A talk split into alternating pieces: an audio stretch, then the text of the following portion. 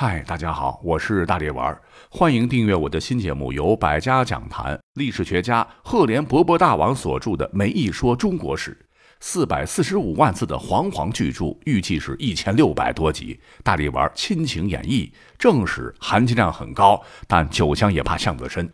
想听的朋友欢迎点击订阅收听。在节目介绍当中有一个点我点我点我，快点我，一点就能进入哦。好，咱们正式开始。其实我们平时吃到的很多的美味、营养可口的水果啊，并不是我国本土的。你像是葡萄，我们之前讲过，我国本土是有的。几千年前的《诗经》就记载说：“六月食玉即玉。”前一个“玉”呢是郁郁葱葱的那个“郁”哈，后一个“玉”呢是草字头底下一个奥运的“奥”。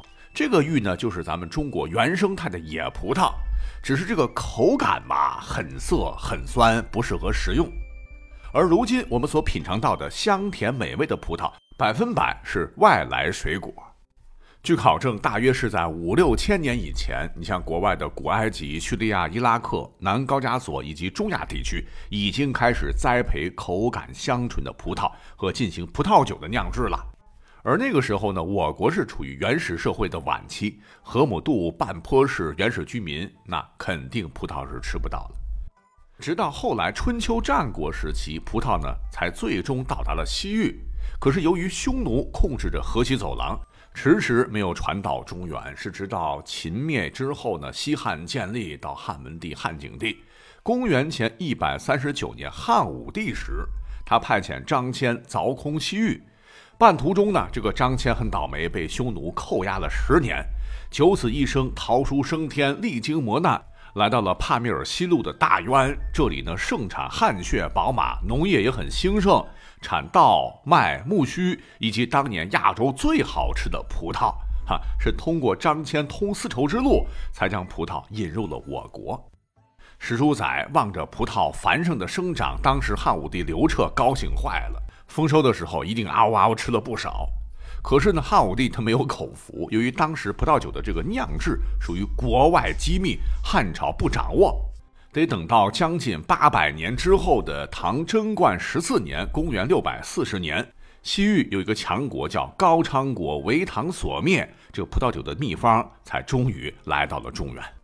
李世民亲自品尝后就觉得啊，这个味道还行，就是有些太甜啊，我血糖有点高，就自个儿呢将技术资料做了修改，终于酿出了芳香浓烈的葡萄酒，并和大臣们共同品尝，嗯，这个劲儿就比较够哈。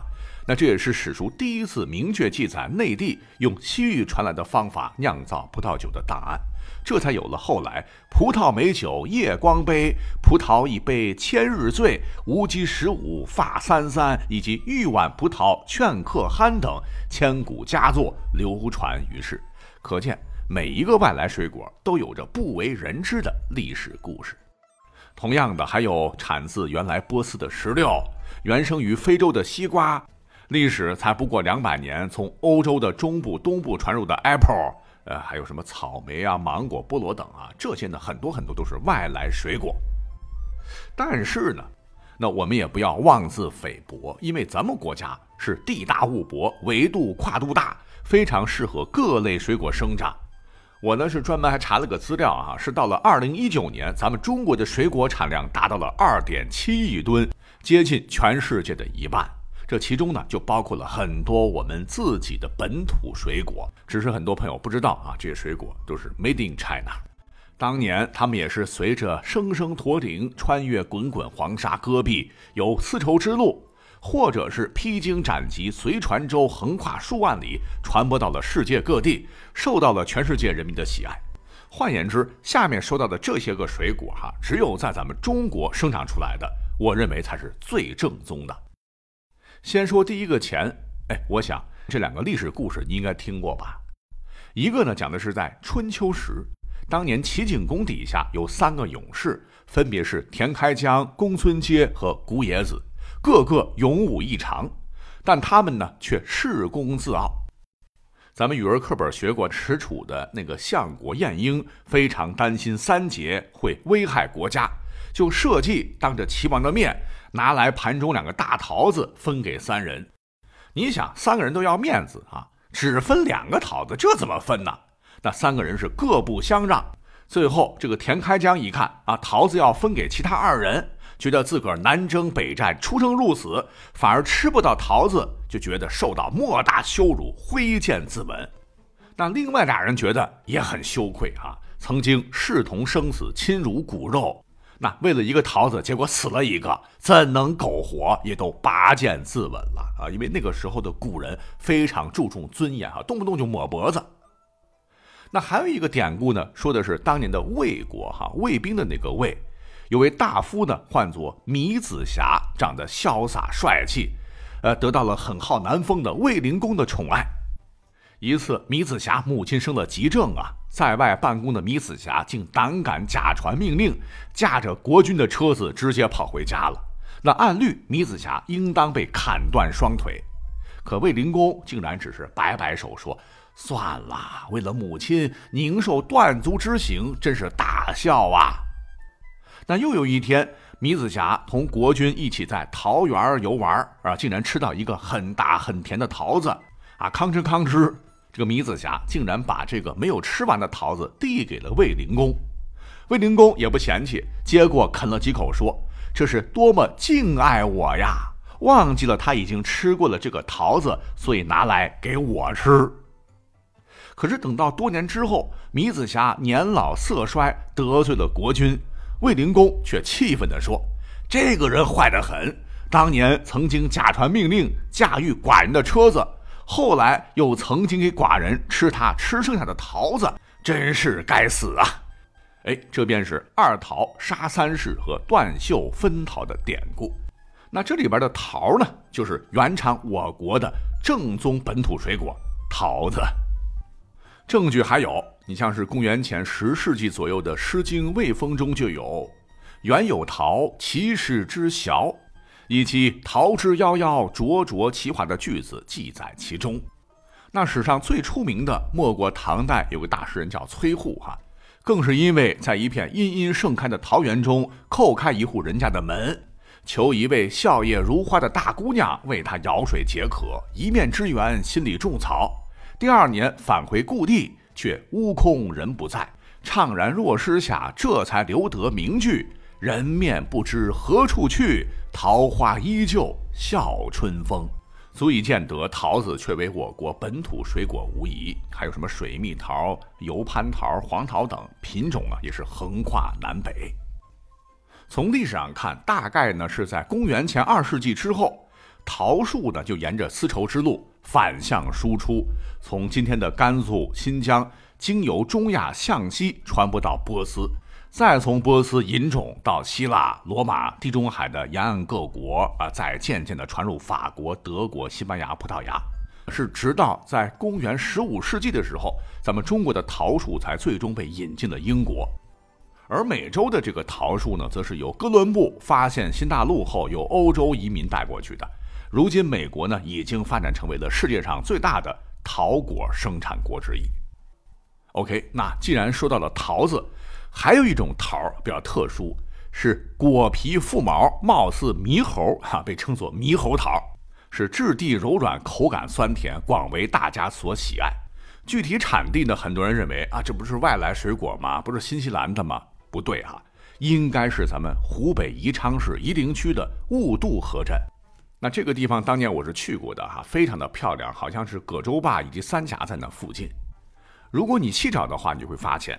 早在先秦的《诗经》当中就有了猕猴桃的记载，说：“昔有长处，一挪其枝，邀之沃沃，乐子之无之；昔有长处，一挪其华，邀之沃沃，乐子之无佳；昔有长处，一挪其实，邀之沃沃，乐子之无事。”翻译过来就是：“洼地生长猕猴桃，柔嫩枝条多婀娜。”生机盎然又丰茂，献君无忧天人和。洼地生长猕猴桃，枝上花朵如奇葩。生机盎然又丰茂，献君无忧不思家。洼地生长猕猴桃，枝上果实多甜香。生机盎然又丰茂，献君无私不思乡。可见猕猴桃被古人食用的历史非常的悠久。呃，只是一直以来，这个酸甜可口的猕猴桃一直是当做野果。到了后来东晋的时候，有一位风水学的鼻祖、博物大家叫郭璞，把它定名为杨桃。唐代才称呼它如今的名字叫猕猴桃。眨眼之间，嗖，几千年过去了。到了上个世纪初的时候，有一位新西兰的女老师，无意间在咱们湖北省的夷陵的雾渡河把它带回了国，就逐步发展成了呃叫做奇异果的果品。又经过改良，口感更佳。在外国人的心目当中，已经是本土水果了。甚至我们国人如今也认为奇异果是外来的啊，实际上是土生土长的中国娃。再有，我们平时生活当中特别喜欢将桃子并称水果界老搭档的李子，也非常值得说道说道。它饱满圆润、玲珑剔透，形态美艳，口感甘甜，和桃子一样是传统果品之一。那人们常说桃李满天下。就比喻推荐的人才或培养的学生很多，也就是因为这两种水果各地都有，代指人才。那我们也会常用“李代桃僵”，就李树代替桃树而死，来比喻兄弟相互爱护和相互帮助。关于李子，其实呢比这个桃子的记载更早一些了。我们曾在三千多年殷墟出土的甲骨文中就发现了这个“李”字的“李”，《诗经》当中也有。华如桃李和投我以桃，报之以李的诗句，李子也被当作相互馈赠的最佳水果，为古人所品尝。也可能是因为这个李子很亲民哈，李树栽着呢就能活，产量多。李姓的人数目前呢也是咱们全国人数数量最多的姓氏，历史上姓李的皇帝和名人更是举不胜举。除了桃子、李子。借问酒家何处有？牧童遥指杏花村。这里边的杏和桃李也同为我国三大原产水果，栽培历史也在两千多年以上。目前全世界呃发现的这个杏种一共有十种啊，除了法国杏，其余九种皆是我国原产。有趣的是，本来啊这个杏子它是味甜多汁，杏花初开红润如玉，为古人所喜爱。可是不曾想。唐末出了个家伙啊，风流诗人唤作薛能，竟然写了一首很淫的诗，什么活色生香第一流，手中宜得尽青楼。谁知艳杏终相负，乱向春风笑不休。将娇媚的杏花比作了轻佻风骚的失足妇女，外加呢这个杏的核仁有毒，说食杏仁多致迷乱将死。从此完了啊！树性淫者莫过于杏，将杏竟然当做了薄情的果实，杏花被当做了宴客的代称，很长时间为文人所不齿。啊，虽说现在呢，这个杏子的名气远不如桃、李和梨，但嫁接改良后的杏依然为大家所喜爱。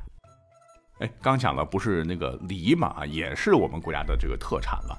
所熟悉的孔融让梨的故事啊。以及名诗“忽如一夜春风来，千树万树梨花开”等等，还有早在先秦时期的典籍当中，也经常出现我爱吃的这个大枣。